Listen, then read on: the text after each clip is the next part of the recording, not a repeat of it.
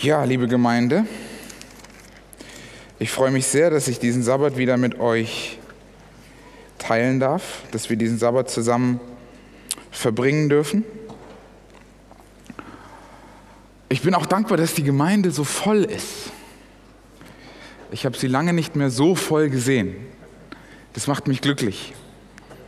Das erfreut mich, dass Menschen den Weg in Gottes Haus finden um ihn hier zu begegnen, um ihn hier anzubeten, um der Predigt zu lauschen, um den vielen Programmen, die hier angeboten werden, teilnehmen dürfen. Dankeschön. Die Redaktion ist äh, stetig dabei. Und ich danke auch allen, die beteiligt sind. Da schaut was raus. Ah ja, vielen Dank. Dankeschön. Dankeschön. Sehr gut. Danke für Geschwister. Danke, danke schön. Ähm, ja, ich danke viele, alle Leute, die hier beteiligt sind. Ich danke der Technik. Ich danke ähm, den Musikern.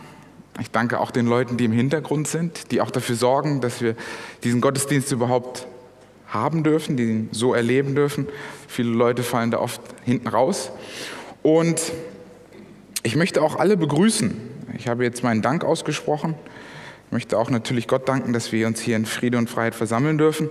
Ich möchte auch alle grüßen, alle Gemeindeglieder der HOMA, alle Freunde, alle Gäste, alle Zuschauer, die jetzt online in dem Livestream sich eingeschaltet haben, möchte ich herzlich begrüßen. Ich sehe ganz viele Gesichter, die ich kenne, viele auch aus anderen Gemeinden. Seid herzlich, herzlich willkommen bei uns hier in der HOMA. Wir freuen uns sehr, dass ihr da seid. Wir freuen uns sehr, dass wir zusammen anbeten dürfen, dass wir zusammen Gottes Wort hören dürfen. Und wisst ihr eigentlich, wie man Gäste in Afrika begrüßt? Das ist ganz spannend. Ich muss euch das mal kurz erklären. Ich glaube, ich habe das schon mal gemacht am Anfang meines Dienstes. Und ich sage ganz bewusst Afrika, weil das in der adventistischen Kultur in Gesamtafrika passiert. Das passiert nicht nur in Kenia oder in Tansania, sondern ich habe das auch in Südafrika erlebt, ich habe das in Tansania erlebt, äh, in Namibia habe ich das erlebt, ich weiß, dass es in Ghana so praktiziert wird. Es gibt immer eine Person, die dafür verantwortlich ist, Gäste aufzuschreiben. Und diese Person hat ein Riesenbuch dabei und geht in der Sabbatschule in jede Sabbatschulklasse und schreibt die Namen von allen Gästen auf. Von allen Besuchern, allen Leuten, die da sind. Und dann wird in den Verlautbarungen, wie der Daniel das heute gemacht hat, wird dieses Buch weitergereicht und wird vorgelesen. Wer sind denn die Gäste, die da sind? Und dann begrüßt man sie und dann bittet man sie aufzustehen. Stellt euch doch vor. Seid doch mal kurz, also nicht vorstellen im Sinne von, sie sollen sagen, wer sie sind, sondern sie sollen sich sichtbar machen. So. Und nun, dann steht jeder Gast auf und dann sind es vielleicht Gäste aus anderen Gemeinden und dann bittet man, nimmt doch bitte auch Grüße mit in eure Gemeinden. Ich weiß am Anfang, als ich in die Adventgemeinde gekommen bin, boah, da war das, boah, Jetzt muss ich aufstehen und ihr müsst wissen, das waren große Gemeinden. Das sind Gemeinden, wo 400, 500 Leute sind. Da stehst du auf als kleiner Knirps und alle schauen dich an. Da würden sich die meisten wahrscheinlich nicht mehr so trauen in die Gemeinde oder nicht mehr so viel um und her gehen. Aber das Ziel war immer, dass sie sich willkommen fühlen. Ich möchte allen Gästen, die aufstehen wollen oder nicht aufstehen wollen, das Wissen, dass sie sich willkommen fühlen dürfen bei uns hier in der Roma. Ich wollte noch ein Wort sagen zu Yannicks äh, Angebot, das wir machen hier als Homa. Ähm, wir haben eine Sportveranstaltung hier, die wir gerne anbieten, nicht nur unseren Gemeindegliedern, sondern auch für Freunde. Wir wollen in Kontakt kommen, auch mit vielleicht Freunde, Bekannte, die nicht so in die Gemeinde kommen würden, die vielleicht nicht so Gemeindekontakt haben. Und Dinge, die wir sowieso machen, Dinge, die uns sowieso wichtig sind, wie Sport oder ähnliches, dass wir die zusammen machen und vielleicht auch ein Stück weit in Gottes Wort und ein Stück weit da auch was mitnehmen. Also da auch herzliche Einladung, bringt Freunde mit, seid dabei. Ich möchte auch alle Gäste, die gekommen sind aus anderen Gemeinden, auch bitten, dass sie Grüße mitnehmen. Jetzt habe ich einen Sprung gemacht, hin und zurück, verzeiht mir. Ich war letzte Woche in Erlangen 1. Wenn ihr euch vielleicht zurückerinnert, ich war zum ersten, ersten eigentlich hier eingeteilt zur Predigt, konnte aber leider nicht predigen, weil ich krank war. habe in der Kollegenschaft gefragt, wer kann denn für mich übernehmen. Der Matthias Grieshammer war sofort da und hat übernommen. Und ich habe ihm gesagt, Matthias, ich habe Sabbat ist bei mir was ausgefallen, kann ich für dich übernehmen. Und so war ich dann in Erlangen 1 und durfte dort die Predigt mitnehmen. Und ich möchte es jetzt wieder als Gewohnheit, ich hatte es mal angefangen und dann wieder aufgehört, ich möchte Grüße mitbringen und wieder mitgeben. Ich bringe Grüße von unseren Geschwistern aus Erlangen 1. Ihr dürft euch gegrüßt fühlen. So, jetzt komme ich zur Predigt und habe einiges an Vorreden gehalten und möchte wieder und weiter und einleiten mit einer Geschichte. Für meine Predigt heute möchte ich einen Fokus setzen auf etwas, was uns wahrscheinlich bekannt ist, aber was wir vielleicht oft praktisch aus den Augen verlieren. Und es gibt eine Geschichte, die das sehr gut darstellt. Ihr müsst das Szenario euch so vorstellen. Ein Arbeiter in der Fabrik ist gerade auf dem Heimweg. Und er ist auf dem Heimweg und er hat eine Schubkarre und er hat eine kleine Geschenkbox mitten in dieser Schubkarre. Auf dem Weg nach Hause müssen Sie immer durch Security durchgehen. Sie werden immer durchgescannt, dass Sie nichts Wertvolles mitnehmen. Diese Box, die inmitten der Schubkarre ist, ist wie eine kleine Geschenkbox und verschlossen. Der Security-Mann fragt den Arbeitern, als er auf dem Heimweg ist mit dieser Schubkarre, mit dieser Box, was ist denn in der Box? Was hast du denn da drin? Ich habe Holzspäne, die von der Arbeit runtergefallen sind, habe ich da drin. So, und jetzt macht er das am zweiten Tag wieder. Der Security hat es am ersten Tag, am zweiten und am dritten Tag alles abgenickt. Und dann hat er sich gedacht, nee, nee, nee, da kann was faul, da muss was faul sein. Er bittet ihn, kannst du bitte aufmachen die Box, kannst du mir bitte die Holzspäne zeigen? Er schaut rein, es sind ganz normale Holzspäne, aber in so einer ganz kleinen Box. Vierter Tag, fünfter Tag. Er wird langsam nervös und denkt sich, was, warum nimmt er jedes Mal nur so eine kleine Box von Holzspänen und fängt an reinzuschauen. Hat er da vielleicht was Wertvolles mitgenommen? Vielleicht ein Stück von der Säge, vielleicht irgendwas, was wertvoll ist. Macht es vier, fünf Tage.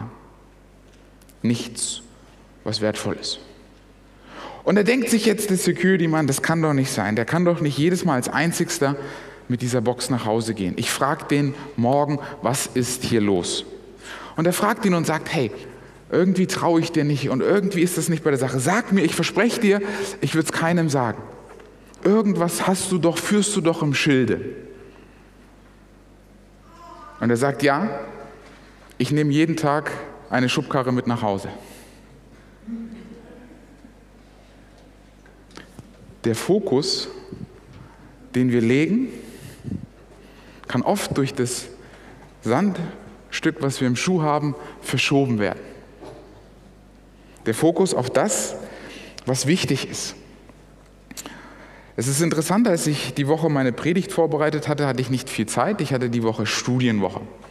Das heißt, fünf Tage intensiv Unterricht über Zoom, sehr anstrengend, aber sehr intensiv und sehr spannend und oft von acht bis spät abends sieben, acht, neun.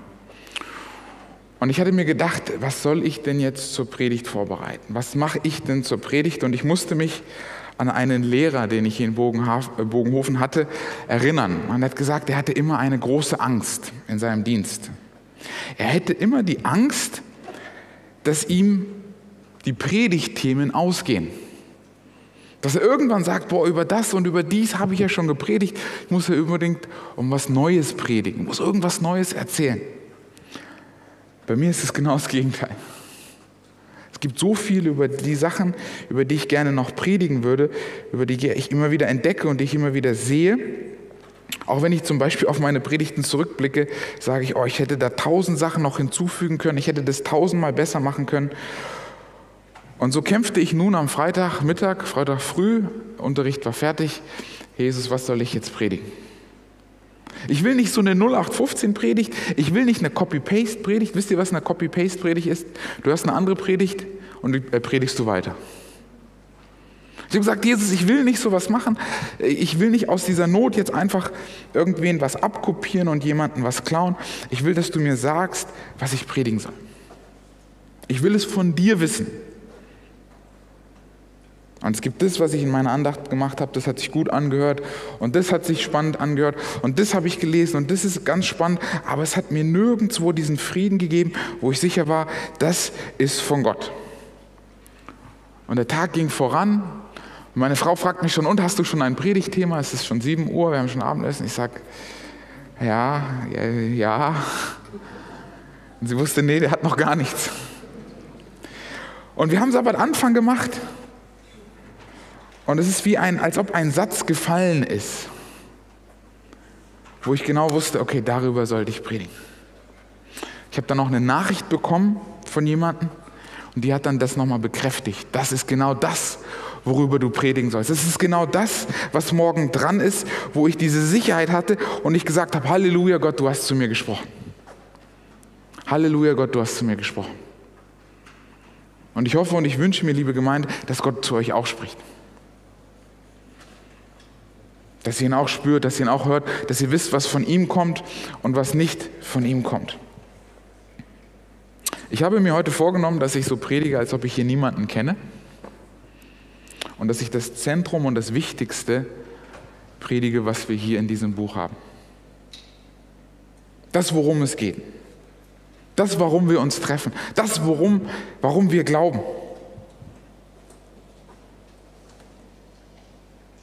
Und damit möchte ich jetzt anfangen. Hallo, mein Name ist Franklin Schultheiß. Ich bin Prediger der Adventgemeinde. Und ich möchte heute aus dem Wort Gottes mit euch teilen.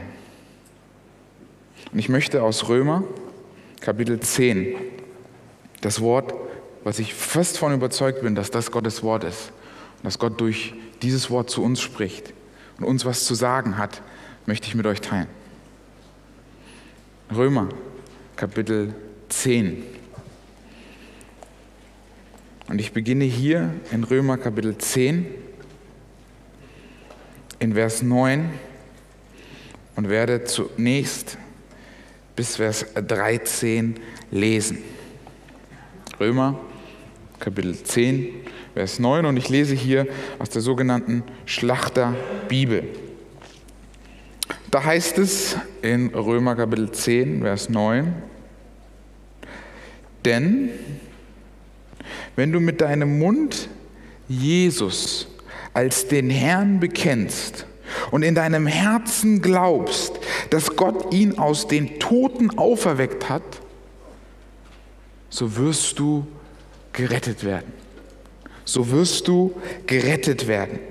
Denn mit dem Herzen glaubt man, um gerecht zu werden. Und mit dem Mund bekennt man, um gerettet zu werden. Denn die Schrift spricht, jeder, der an ihn glaubt, wird nicht zu Schanden werden. Es ist ja kein Unterschied zwischen Juden und Griechen. Alle haben denselben Herrn, der reich ist für alle, die ihn anrufen. Denn jeder, der den Namen des Herrn anruft, wird gerettet werden. Denn jeder, der den Namen des Herrn anruft, wird gerettet werden. Ich erzähle euch noch eine Geschichte. Eine Geschichte, die mir sofort eingefallen ist, als ich diese Zeilen gelesen habe. Kann jemand was mit dem Wort Soteriologie was anfangen? Hat jemand schon mal dieses Wort gehört. Soteriologie. Ich breche es mal herunter. Das griechische Wort Soter. Soter ist das griechische Wort für Erlösung. Und die Soteriologie ist die Lehre der Erlösung. Die Lehre der Errettung. Und ich erinnere mich an diesen Unterricht. An den schätze ich zutiefst in Bogenhofen, wenn ich zurückblicke. Unsere Lehrer haben immer mit einer Andacht begonnen, bevor wir den Unterricht angefangen haben. Zumindest mit einem Gebet. Zumindest mit einem Gebet. In diesem Unterricht hatten wir ganz besonders lange Andachten und es hat einige Wochen gedauert, bis wir wirklich ans Eingemachte gingen. Und die erste Frage, die der Dozent gestellt hat, und das war im dritten Trimester, das heißt nach circa einem Jahr Unterricht, stellt er uns die Frage, seid ihr gerettet und warum? Und ich weiß noch, ich habe meinen Unterricht begonnen mit ganz verschiedenen Menschen, junge Menschen, die von der Schule gekommen sind, erwachsene Männer, die verheiratet sind, die teilweise schon Kinder hatten, die gestanden sind, die schon Berufe hatten. Ich durfte sie ein halbes, dreiviertel Jahr kennenlernen. Männer, die ich beachte, und wir hatten auch zwei Frauen dabei, Leute, die aufrichtig waren, Leute, die ernsthaft waren, Leute, die Vorbilder für mich waren teilweise. Und ich werde diese Spannung in diesem Raum nicht vergessen. Denn es ging nicht einfach eine Antwort auszuplappern, richtig und falsch. Es ging, wie wir es bei der Kindergeschichte haben, um deine Geschichte. Um deine Erlösungsgeschichte. Um deine Geschichte mit Jesus. Und wir wollten keine Bibeltexte hören, wir wollten kein Griechisch abfragen, es ging nicht um Vokabeln, es ging nicht um richtig und falsch, sondern was ist es, das dich wissen lässt, dass du gerettet bist? Was ist deine Errettungsgeschichte? Und der Lehrer hat diese Stille ausgehalten und fragte in den Raum und hat es offen gelassen, wer möchte zuerst antworten. Und ich habe es gespürt, die Leute mussten sich festhalten. Mit Tränen in ihren Augen, mit aufrichtiger Überzeugung fing dann der Erste zu erzählen. Und er erzählte eine, eine Ode an das, was Jesus für ihn getan hatte. An das, was er mit Jesus erlebt hat und warum er, warum er hier ist. diese tiefe Berührung. Und ich habe meine Studienkollegen ganz, ganz neu kennengelernt. Denn sie erzählten von ihrem Herzen, warum sie glauben. Warum sie glauben, dass sie erlöst sind. Woran machen sie das fest? Ich habe die Woche einen Satz gehört im Studium, der mir sehr nachgeht den ich für unsere Gemeinde mir wünsche. Das heißt, da wo Frieden ist, ist keine Verurteilung. Da wo Frieden ist, ist keine Verurteilung. Ich möchte gleich nochmal darauf eingehen, was das bedeutet. Gottes Wort sagt, denn mit dem Herzen glaubt man, um gerecht zu werden, und mit dem Mund bekennt man, um gerettet zu werden. Liebe Geschwister, ich möchte, dass jetzt jeder sich hier die Frage stellt, bin ich gerettet? Diese ganz tief persönliche Frage, bin ich gerettet?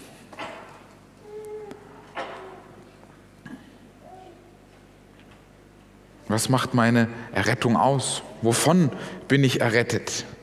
Wer errettet mich?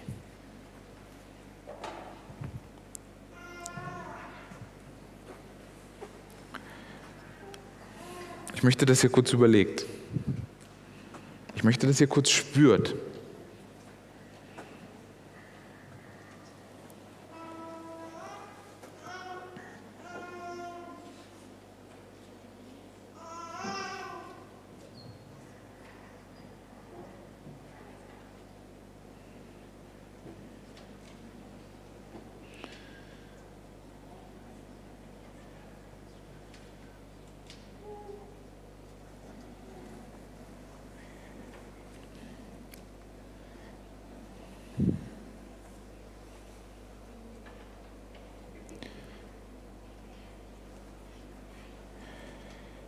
Frieden ist da, wo keine Verurteilung ist.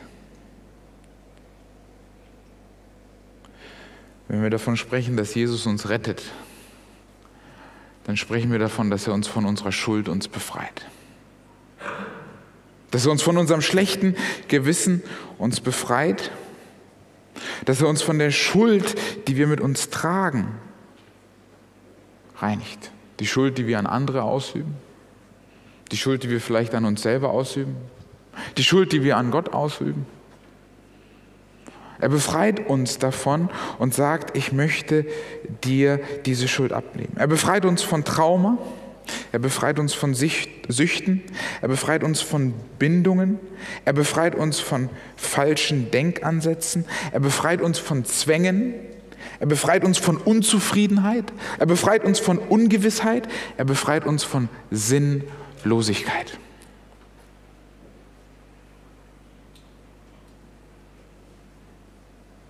Ich weiß nicht, ob ihr das erlebt habt. Ich weiß nicht, ob ihr das schon mal gesehen habt. Bei manchen ist es so gekommen, bei den anderen ist es ein Prozess. Jesus Christus, der Heiland der Welt, hat die Welt so sehr geliebt, Gott hat die Welt so sehr geliebt, dass er seinen Sohn, seinen eingeborenen Sohn gab. Dass wer auch immer an ihn glaubt, das ewige Leben habe und nicht verloren geht. Liebe Geschwister, der Name meiner Predigt ist Back to the Basics. Zurück zu den Wurzeln. Das ist, warum wir uns treffen. Das ist, woran wir glauben. Das ist, woran wir uns erinnern müssen. Immer wieder. Habt ihr schon die Entscheidung getroffen, gerettet zu werden? Habt ihr es schon erlebt, dass ihr eine so tiefe Überzeugung habt, dass ihr gerettet seid, dass ihr vergeben seid, dass ihr verändert seid, dass ihr darüber reden müsst? Dass ihr es teilen müsst?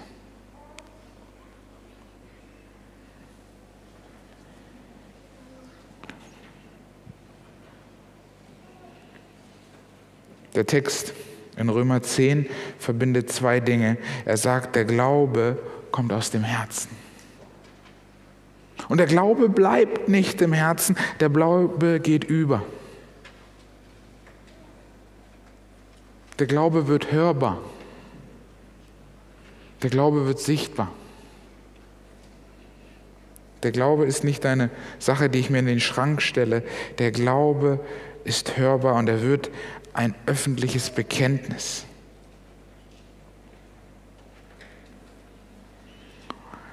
Ich lese weiter aus Römer Kapitel 10, Vers 14 bis 17. Wie sollen sie aber den anrufen, an den sie nicht geglaubt haben?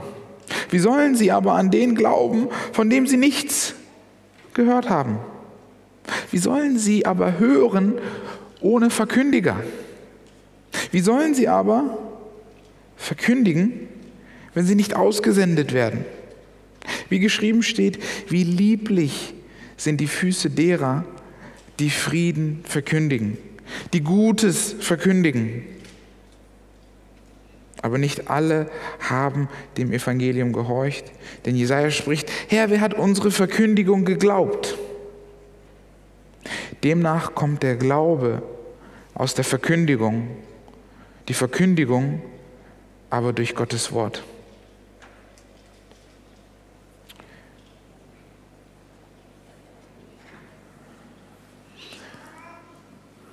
Ich möchte wieder mit einer Geschichte beginnen.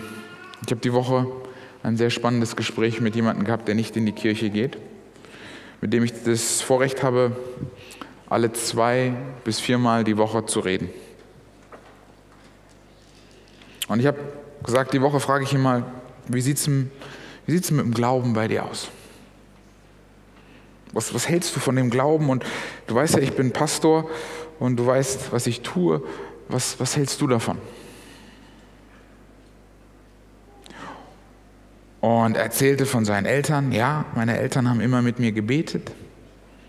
Meine Eltern hatten immer einen Blick auf den Himmel und haben oft den Blick von der Erde abgekehrt und immer gesagt, ja, das ist der Himmel, das ist der Himmel, das ist die Zukunft. Das war mir zu weit in die Zukunft. Ich zahle meine Kirchensteuer, weil ich glaube, das ist eine wichtige Sache, weil ich glaube, das ist eine gute Sache. Ich habe alle meine Kinder durch Konfirmation gebracht, aber dass es da einen echten Gott gibt, der, der Dinge tut, der Dinge bewegt, der aktiv in mein Leben einhandelt, das, das glaube ich nicht. Und dann hat er das so alles erzählt. Und dann habe ich ihn gefragt, darf ich das mal zusammenfassen mit, mit einem Satz, wenn ich dich richtig verstanden habe.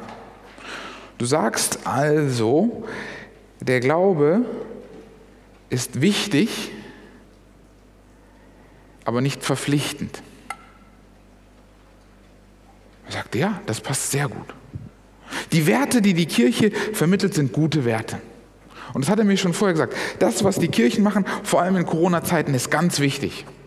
Dass sie verkünden Gottes Wort, dass sie den Menschen Hoffnung machen, das ist wichtig. Und ich ergänzte, aber nicht verpflichtend.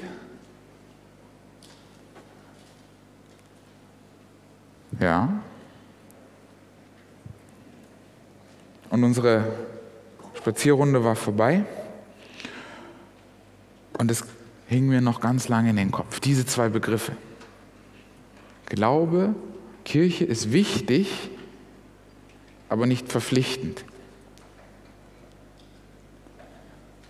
Da habe ich angefangen, das zu übertragen. Wo ist denn das noch so? Was ist, wenn ich das in meiner Ehe anwende? Es ist wichtig, dass ich meine Ehe pflege, aber nicht verpflichtend. Es ist wichtig, dass ich ehrlich bin aber nicht verpflichtend. Es ist wichtig, dass ich zu meiner Familie etwas bin, aber nicht verpflichtend.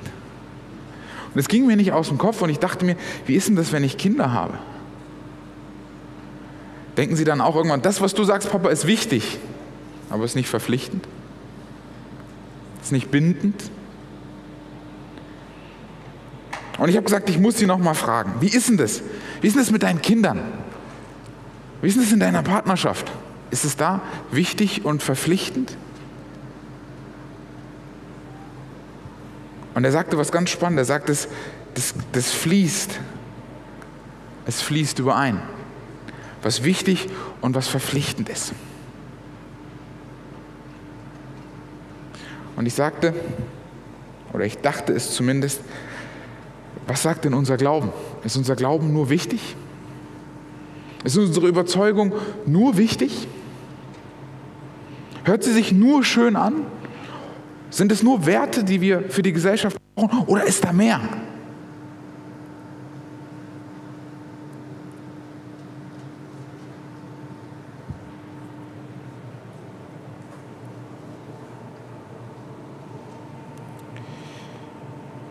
Denn jeder, der den Namen des Herrn anruft,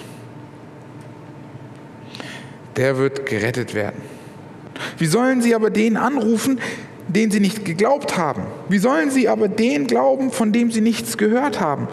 Wie sollen sie aber hören ohne Verkündiger?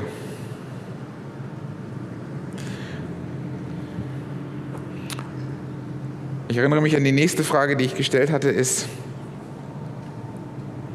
und das war noch die Frage, als er erzählt hat von sich, er hat kein aktives Glaubensleben. Er geht nicht in die Kirche. Er schickt seine Kinder dorthin, vielleicht zu Weihnachten, Ostern, aber er geht dort nicht hin. Ich habe mir die Frage gestellt, was passiert, wenn ich nicht in meinem Glaubensleben höre, was Gott zu sagen hat? Was passiert, wenn ich keine Andacht mache? Was passiert, wenn ich vergesse, dass ich gerettet bin? Was passiert, wenn ich das, was das Wichtigste ist, aus den Augen verliere? Was ist, wenn ich herkomme, weil ich es eh gewöhnt bin? Was ist, wenn ich herkomme, weil es von mir erwartet oder gewünscht wird? Was ist, wenn ich nur herkomme, weil ich nur Freunde hier habe? Was ist, was passiert, wenn ich vergesse, dass ich gerettet bin? Dass diese Rettung mir Wert zuspricht. Was passiert, wenn es nur eine Routine wird? Eine Gewissenssache. Und wenn ich vergesse den Kern unserer Sache, dass wir erlöst sind, dass wir gerettet sind und dass Jesus uns diese Rettung zuspricht und uns tagtäglich diese Rettung zusprechen möchte. Was passiert, wenn es mir nur wichtig ist, aber es mich nicht bindet?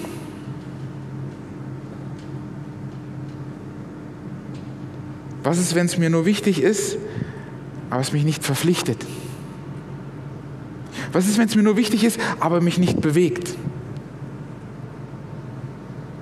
So verliert es seine Botschaft. So verliert es seine Bedeutung. Liebe Geschwister,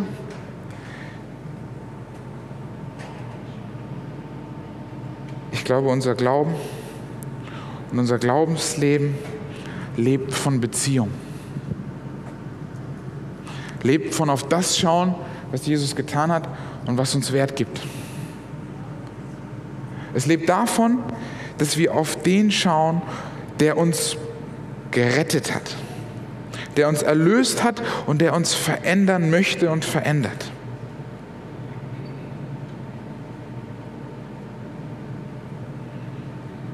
Auf was setzen wir unseren Fokus? Auf was setzen wir unseren Blick? Ich habe einen anderen Freund, ist eher ein Bruder von einem Freund, mit dem ich auch mich sehr gut verstehe. Der sagt mir auch, es kann keinen Gott geben. Es kann keinen Gott geben. Und diese Frage stelle ich ganz oft und ganz gerne, weil sie mir sehr hilft in meinem Glauben. Hast du schon mal was erlebt, was übernatürlich ist? Hast du schon mal was erlebt, wo du sagen kannst, das ist nicht normal? Hast du schon mal was erlebt, wo du sagen kannst, das ist kein Zufall?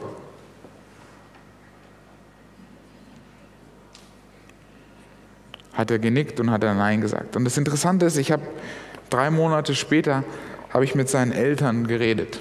Und seine Eltern erzählten mir, was unser Junge schon alles überlebt hat auf dem Motorrad. Wie oft sein Leben haarscharf gerettet wurde. Wie oft der schon eigentlich unter der Erde sein müsste, aber es nicht ist. Auf was setzen wir unseren Blick? Auf die Schachtel oder auf das größere Bild? Auf das, was drumherum ist?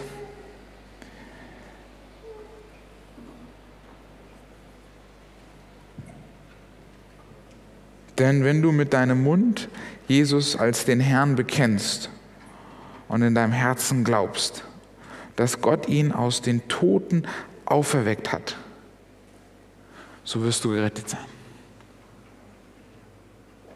Nicht aus Werken, sondern aus Glauben. Aus Überzeugung und aus Hingabe.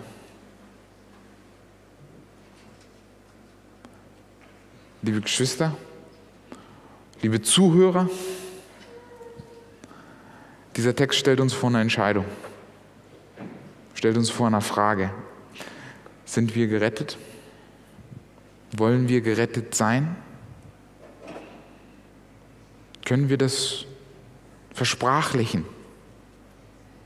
Können wir das ausformulieren, was wir erleben, was in uns vorgeht?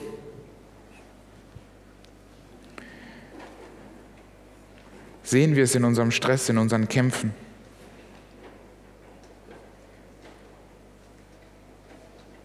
Hören wir es, lassen wir es zu, denn es heißt weiter, wie sollen wir aber den anrufen, an den sie nicht geglaubt haben? Wie sollen sie aber an den glauben, von dem sie nichts gehört haben? Wie sollen sie aber hören ohne einen Verkündiger? Wie sollen sie aber verkündigen, wenn sie nicht ausgesandt werden, wie geschrieben steht? Liebe Geschwister, ich möchte euch motivieren. Ich möchte euch begeistern. Ich möchte euch gewinnen, auf das zu schauen, was Jesus für uns getan hat. Auf das zu schauen, was ihr in eurem Leben erlebt habt. Das, was euren Glauben, das, was eure Beziehung mit Jesus, was es ausmacht. Und ich weiß nicht, wo ihr gerade steht, ob ihr jetzt eine Hungerwelle habt, ob ihr eine Dürre habt, ob es euch gerade ganz gut geht. Oder ob ihr sagt, es ist so wie immer. Ich kenne es gar nicht anders. Ich möchte euch einladen, liebe Geschwister, auf das zu schauen, was er in eurem Leben, was er versprochen hat, was er tun möchte. Dass ihr daran festhaltet und dass ihr darum bittet, wenn ihr es noch nicht habt, dass ihr rettet werdet. Dass ihr das spürt und dass ihr das erleben dürft, was es heißt, erlöst zu sein. Was es heißt, ein Himmelsbürger zu sein. Ich möchte euch einladen, back to the basics. Zurück zu den Wurzeln, zurück zu dem, was wir als Adventisten glauben und hochhalten. Das Evangelium, die frohe Botschaft, dass wir freigesprochen sind, dass wir Frieden haben dürfen, weil wir nicht verurteilt werden. Amen. Lasst uns beten. Herr Jesus, wir dürfen glauben an dich. Wir dürfen zurückschauen auf das, was du in unserem Leben getan hast. Wir dürfen glauben, dass wir gerettet sind. Nicht nur durch dein Wort, sondern auch durch die Gewissheit deines Heiligen Geistes. Jesus, lass uns diese Grundlage tagtäglich mit dir bauen.